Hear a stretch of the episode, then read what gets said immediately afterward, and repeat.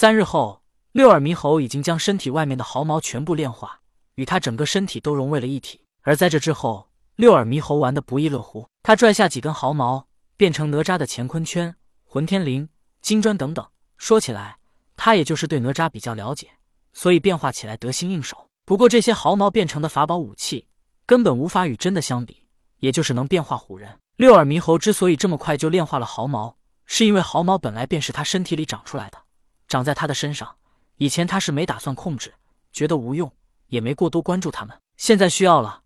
本来就是自己身体的一部分，所以他炼化的才这么快。但是反观黑蛟和九头雉鸡精，一个身体失去了一部分鲜血，心头血也失去了三滴，而另一个没有身体，要将灵魂与鲜血融合，然后在灵气滋润下画出新的身体。所以他们想要恢复过来，三日的时间根本不够。六耳猕猴玩得很快活，同天找到他，先让他停下来，之后问道：“你还记得上次那震动发生的地方吗？”六耳猕猴道：“老爷。”我刚才又听到那震动发出的声音了。童天点点头道：“好，那你现在带我去到那发生的地方。”六耳猕猴道：“老爷，别去了吧，我不敢。”童天一听笑道：“你还有不敢去的地方？”六耳猕猴本来便脾气暴躁，虽然他还没做到天不怕地不怕，但童天想到他当初的作为，完全不像怕似的。童天又问道：“什么东西让你这么害怕？”说话同时，童天便已经知道花果山内隐藏的或许是蚩尤身体的一部分。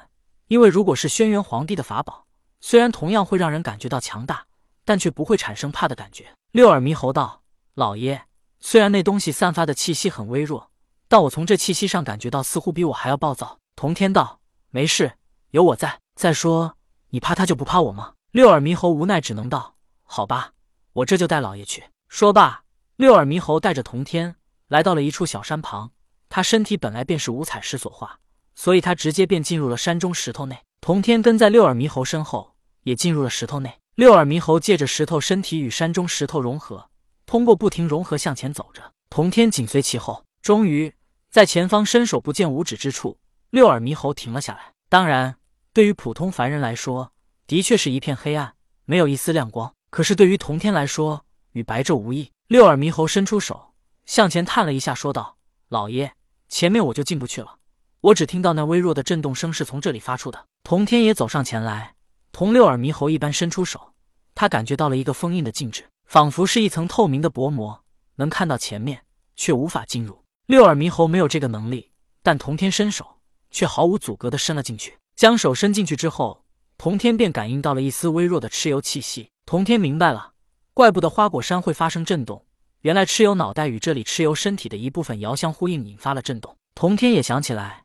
上次去火云洞，应该跟轩辕说起这些事，看看究竟是什么情况。不过现在轩辕封印蚩尤的阵法，随着时间的流逝，其中的力量确实是越来越弱了。但是反观蚩尤的身体，因为被封印在里面，反而没有让力量流逝。此消彼长之下，轩辕的封印可不是就越来越弱了。但尽管封印的力量弱了许多，要阻隔六耳猕猴还是很容易的。童天将六耳猕猴收进乾坤袋里，然后带着他一起进入了封印之内。当童天进入封印之内后，玉虚宫的元始天尊似有所感，他噌的一下便站了起来。可是随后他又静静的盘膝坐了下来。童天跨入封印之时，是封印有了缝隙，而元始天尊一直都在关注蚩尤的身体，所以他很轻易的便感应到了。童天进入封印之后，封印又自动合拢了。不过这短暂的气息，还是被敏锐的元始天尊捕捉到了。元始天尊已经感应到蚩尤的一部分身体在花果山。元始天尊本欲直接赶来，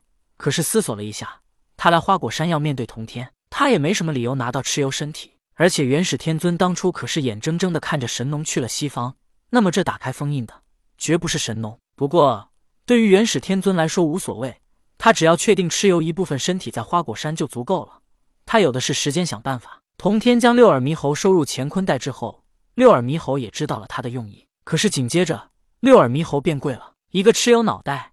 一个震天剑，一个是蚩尤，一个是轩辕皇帝。这两个上面充斥的气息都很可怕。以往时候，震天剑没有蚩尤脑袋的刺激，都是很平静的，也不会让人觉得可怕。否则哪吒也不可能射出震天剑。可如今这两个有着生死之仇敌人在一起，爆发出的气息都很恐怖。震天剑如出鞘的利剑一般，锋芒毕露；蚩尤脑袋如嗜血的魔鬼一般，想要将人吞噬。两股气息的焦灼下。蚩尤脑袋和震天剑都没事，反倒是六耳猕猴很干脆，不止跪了，还昏迷了过去。